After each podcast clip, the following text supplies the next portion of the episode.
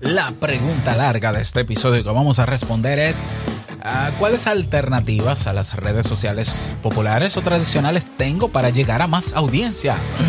La respuesta a continuación.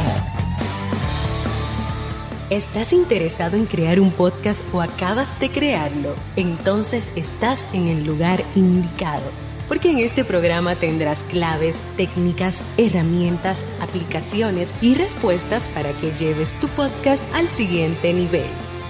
Y contigo tu anfitrión, podcaster y soloprenur que ha hecho del podcast su mejor medio para vivir, el del apellido japonés pero dominicano hasta la tambora, Robert Sasuki. Abre bien tus oídos porque esto es podcast. Hola, ¿qué tal? ¿Qué tal? ¿Qué tal? Bienvenidos de nuevo a otro episodio de Esto es Podcast. Yo soy Robert Sasuki y si quieres saber eh, lo de la red social nueva, escúchate el episodio anterior. Sasuke.social. Nos vemos allá. Ah, estamos ya acercándonos al episodio 200. ¡Wow! ¡Ay, qué bueno! Eh, ok, eh, en este episodio vamos a responder a esta pregunta. ¿Cuáles alternativas a las redes sociales populares, tradicionales, en las que está todo el mundo? Eh, ¿Cuáles alternativas yo tengo para llegar a más audiencia o a nueva audiencia? Sí, es lo mismo. Vamos a ver. Eh, muchas personas piensan que la única alternativa que tenemos es publicar nuestros episodios en las redes sociales tradicionales. Me refiero a Facebook, Twitter, Instagram, TikTok, YouTube pero eso es un error. Primero, todo el mundo no está en esas redes sociales.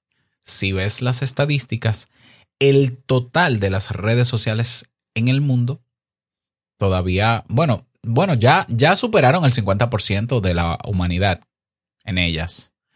Eh, creo que va por el 56% de las personas en el mundo tienen al menos una cuenta en una red social. Pero eso hay que verlo con matices. Acuérdate que esas redes sociales inflan números o de manera automática o cuentan dentro de sus millones de usuarios bots y cuentas duplicadas y cuentas inactivas. Pero está bien, digamos que la mitad de la humanidad tiene una cuenta en redes sociales. Ya eso desmonta la idea de que todo el mundo usa Facebook, todo el mundo usa Twitter, todo. Eh, primero, no. Eh, puedes ir a la página web our, our, our world in data, nuestro mundo en data.com en inglés. Our, or, our world in data, in data.com y compruébalo. Pero también están las estadísticas de HotSuite que hace cada año eh, sobre el impacto de las redes sociales en el mundo. Entonces, no, la mayoría, la mayoría, ni siquiera la mayoría de la gente en el mundo está en esas redes sociales. Pero es cierto que son sumamente populares, es cierto que tienen millones de personas, eso sí es cierto. Em, por ejemplo, en el caso de YouTube, es la red social que más impacto tiene en el mundo hoy. Bueno, perdón, no, según las estadísticas, hasta este año, Facebook es la que más. Luego está YouTube, luego está... Ah, no me acuerdo. Eh, creo que, no me acuerdo, pero Reddit anda por ahí, incluso por encima de Twitter. Instagram, WhatsApp, etc.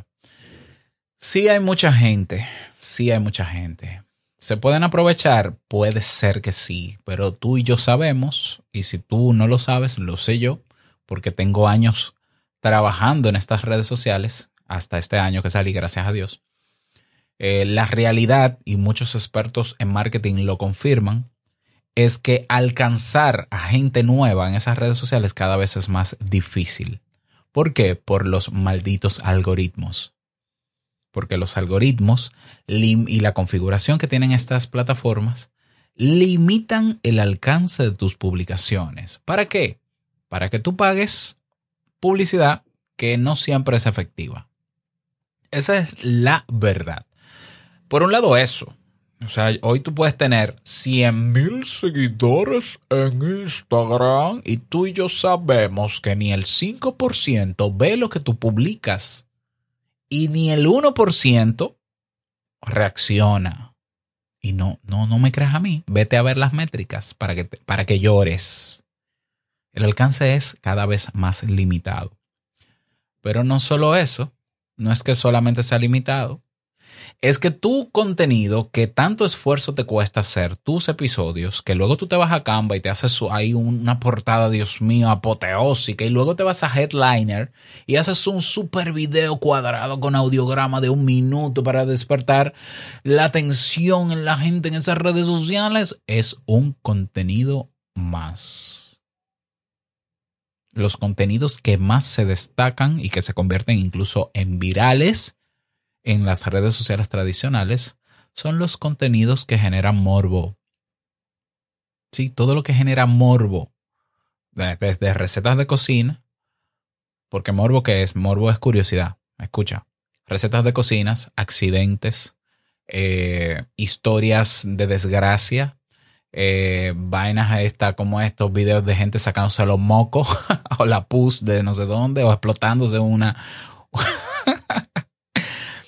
eh, gente con poca ropa, gente pobre, como digo yo en broma, ¿no?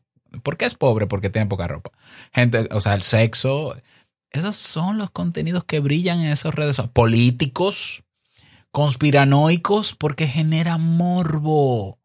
Entonces, para tú ser popular de verdad y llegar a gente nueva en estas redes sociales, tú tienes que dejar de ser tú y convertirte en el idiota que otro quiere ver.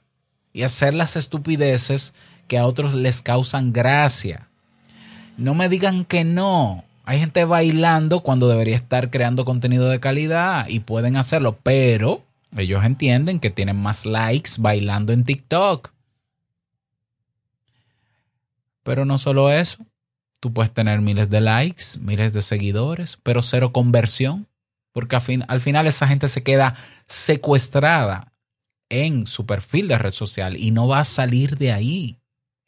Y yo estoy casi seguro que la mayoría de las publicaciones sobre podcast que se hacen en las redes sociales tradicionales, la gente le da me gusta y no lo escucha. Incluso se puede medir.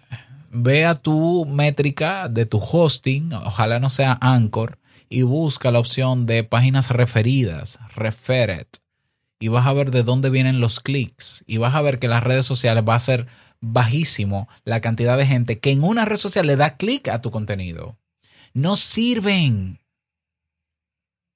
Tenerlas es una pérdida de tiempo. Crear contenidos ahí es ser empleados y esclavos de ellos para algo que no funciona. No funcionan ya las redes sociales tradicionales. La gente no te va a prestar atención y no consume tu contenido porque está adicta consumiendo un contenido tras otro mientras mueve su dedo hacia arriba. Están condicionadas, están adictas. Por tanto, tu contenido, por más esfuerzo que hagas en publicarlo ahí, va a competir con todo lo que genera moro y que le interesa más a la gente por un tema de naturaleza humana. Por tanto, el peor espacio para promover y conseguir nueva audiencia con tu podcast es publicar en redes sociales tradicionales, a excepción, eso sí, de YouTube yo quiero sacar a YouTube de la, excepción, porque YouTube no solamente es una red social, sino que es un buscador bastante bueno. Es el segundo buscador más importante después de Google, que es lo mismo, porque es de Google o de Alphabet. Y en el caso de YouTube, la gente busca contenido. Y si tu contenido aparece, no importa que sea un audio con un audiograma y una imagen estática, la gente lo escucha. Mis videos, los que más vistas tienen, sacando un tutorial de Asana que tiene como 100 mil vistas. Pero hay otros, yo tengo videos en YouTube de episodios de mi podcast en audio con un audiograma y tienen más de 30 mil vistas. ¿Por qué? Porque la gente encontró, buscó ese contenido y encontró mi video. Y bueno, no está en video, no importa, pero si él va a dar respuesta a mi contenido, yo lo escucho. Pero no nos confiemos tampoco en YouTube porque YouTube ha alterado incluso el tiempo de concentración y de retención de la gente ahí dentro. La gente no tolera más de 8 o 12 minutos viendo un video porque ve una sugerencia de otro y se va al otro. Y se va al otro. Entonces YouTube no debe verse como la plataforma definitiva para yo llegar a nueva audiencia. Puede ser que sea para atraer gente, pero tengo que moverla rápido de YouTube. No vaya a ser que yo también sea un contenido más porque también la realidad de las métricas es que la mayoría de la gente que ve un video tuyo en YouTube no se suscribe a tu canal. Y nosotros necesitamos sacar a la gente de esas redes sociales tradicionales para llevarlas a un espacio neutro donde puedan enfocarse en el contenido que nosotros le ofrecemos, puedan entonces consumirlo, puedan valorarlo en su justa dimensión y puedan sacarle el provecho que yo quiero. Y para eso están los espacios como Telegram. WhatsApp no, porque es que WhatsApp tiene una cultura de consumo tóxica. Entonces, en WhatsApp crear un grupo en WhatsApp de tu podcast es competir con el grupo de mis, de mis amigos, es competir con el grupo de mi familia. Y yo eh, hay días que no quiero ni entrar a WhatsApp porque me genera odio de tantos disparates que hay en tal grupo. Y entonces aparece también el grupo del podcast. Y entonces hay 300 comentarios que se hablaron ayer de un tema que yo no voy a leer y no voy a actualizar. Tampoco WhatsApp es la solución. Telegram sí. Telegram tú creas un canal le vinculas al canal un grupo de discusión y cada vez que tú publicas un contenido en tu canal, debajo hay una opción que dice deja un comentario y la gente puede debatir e interactuar con el contenido de esa publicación que hiciste. Telegram sí, sí me gusta, lo uso, me encanta. Entonces, alternativas a las redes sociales tradicionales. Uf, mira, están las redes sociales del Fediverso, que hablé ayer. O sea, hay instancias que se conectan unas con otras. Y hay, ahora mismo en las instancias, en el Fediverso hay más de 3 millones de usuarios. Creo que activos son eh, algunos, algún medio millón de personas. La mayoría, la verdad, es que eh, hablan inglés, no español. Pero eso no quita que no hayan personas en español que puedan descubrir tu podcast. Sí, porque publicando tus episodios o los episodios de tu podcast en tu instancia de Mastodon o en tu cuenta, en tu, cuenta de Mastodon o de Friendica o de cualquier instancia del Fediverso, personas que busquen contenido ahí lo van a encontrar y pueden conocerte por ahí. ¿En qué proporción? Realmente no lo sé porque yo estoy dando mis primeros pasos ahí, pero de que ahí hay gente, hay gente. Hay gente. Otra alternativa, la, la primera alternativa sería Telegram. Entonces, en Telegram, ¿cómo crezco? Porque Telegram es, parece un espacio bastante sobrio. Bueno, en Telegram tú tienes un buscador donde tú puedes conectar con otros grupos o con otros canales de temáticas similares a los tuyos. Puedes ponerte de acuerdo, conocer al administrador de esas cuentas y ofrecerles intercambios, o ofrecerles colaboraciones. Yo este año he tenido más entrevistas en grupos de Telegram que en otros espacios. O sea, yo he grabado episodios de podcast de otros podcasts desde Telegram. He hecho transmisiones en vivo desde Telegram. He sido invitado a entrevistas en Telegram, en audio, en video. Y eh, he compartido audiencia con otros podcasts de un Telegram a otro Telegram, de un canal de Telegram a otro. Por ejemplo, yo constantemente promociono los episodios de mi amigo Jair Amores de efectividad. Cuando yo entiendo que hay un contenido de eso, que mi audiencia tiene que escucharlo, yo se lo pongo y, le doy a reenviar del canal de Jair. Miren, tienen que escuchar esto, escúchenlo. Lo mismo al canal de Lugodev, de Carlos Lugones en Cuba. Reenvío y nos reenviamos y la audiencia va conociendo diferentes escenarios mm, con temáticas quizás similares y se unen a los canales. En Telegram se crece muchísimo si te pones a ver pero la estrategia que mejor funciona en Telegram es la eh, colaboración con otros, aunque incluso también puedes hacer campañas publicitarias. Yo tengo un canal, el canal de Te Invito a un Café tiene más de 600 miembros. Y sí, este año hice algunos movimientos publicitarios. 627 suscriptores. Esto es podcast, tiene 200, 237 suscriptores. Para mí es mucho, porque esto es podcast, es un podcast de nicho, no es masivo de micronicho, personas interesadas en temas de podcast. ¿Lo ves? Telegram están el Fediverso con todas sus aplicaciones, pero también está Hive, está el ecosistema de Hive, la plataforma que te permite conectarte con diferentes redes sociales que pasan por la misma cadena de bloques y ahí hay muchas personas. Hay muchas personas, no me acuerdo cuántas, creo que son algunos 300 mil pero ahí hay personas que sí, en el caso de Te invito a un café, han conocido mi podcast ahí dentro y hoy lo escuchan.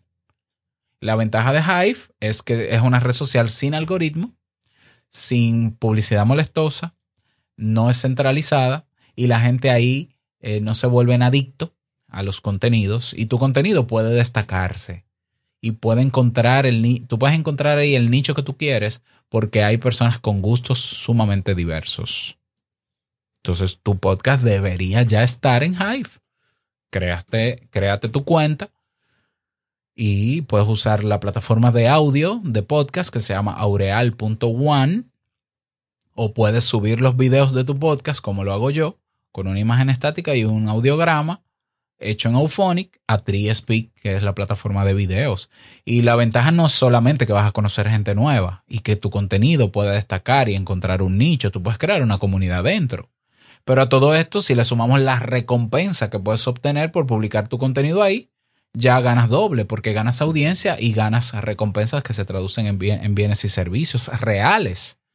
Entonces te puedes sacar un sueldito ahí mensual en Hive que pueda ayudar a sostener tu proyecto incluso siendo un contenido abierto y entre comillas gratis.